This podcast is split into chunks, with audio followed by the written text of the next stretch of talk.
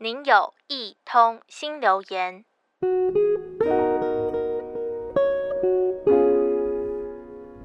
人一生中有几次道别的机会，对亲爱的人道别总是最让人舍不得。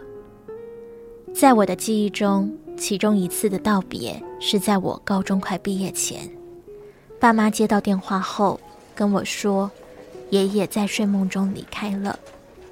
那时我们一家人赶到医院地下室，远远就听到有人在帮爷爷助念。我也一起到旁边送上祝福，直到真正要告别的那天，看着到场的每个人眼睛都红红的，脸上也带着刚哭过的泪痕。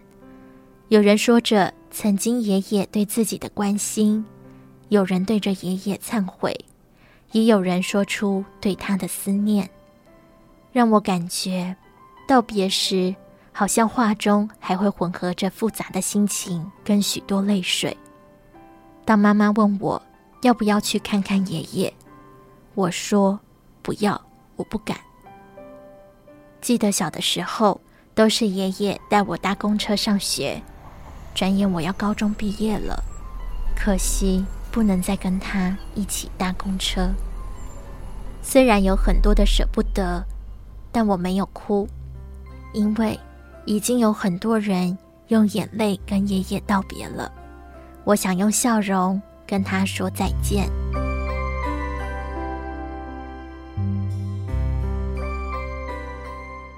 前阵子看见一个不舍却温暖的故事，有位四十多岁的妈妈，因为罹患癌症，身体每况愈下，到了人生的最后阶段，住进心连病房。医院也帮他安排了临终探视。他有个六岁的孩子，当孩子来看他时，原本身体虚弱、意识不清楚的他，很努力地把自己的身体用手撑着，陪孩子说话，还会时不时关心孩子有没有想喝水。妈妈即使生病了，心也总是牵挂孩子，更不希望孩子为他担心。当孩子听到护理长说“抱抱妈妈好不好”，孩子立刻张开双手，环抱住妈妈，头也靠在妈妈身上，感觉像是很久没有这样和母亲相处一样，有点舍不得，紧紧抱着，没有放开。虽然影片中没办法看清楚这对母子的脸，但我能感觉到一种温暖的爱。在亲子之间流动着，即使没有说话，只有几个小动作，也能将孩子的依赖、想念和母亲的坚强不舍都传递出来。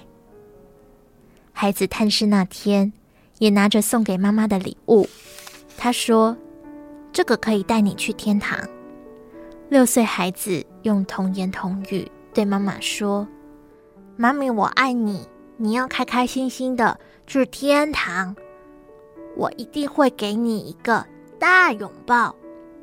你要在天上陪着我哦。听着影片里孩子的话，应该听到的人每个都鼻酸流泪了吧？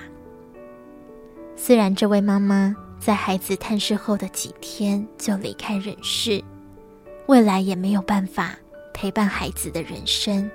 但在他的人生最后几里路，孩子能来到身边，和他道爱、道感谢和道别，也许就是另外一种安慰，也为孩子留下和妈妈相处的回忆。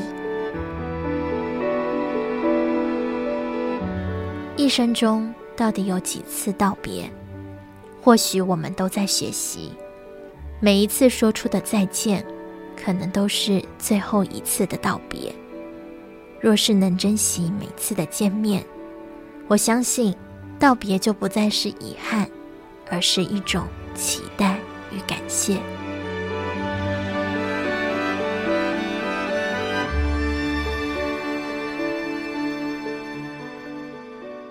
您的留言已完成，如有其他心情留言，请到多用心 FB 或是多用心 Podcast 进行留言。下次见。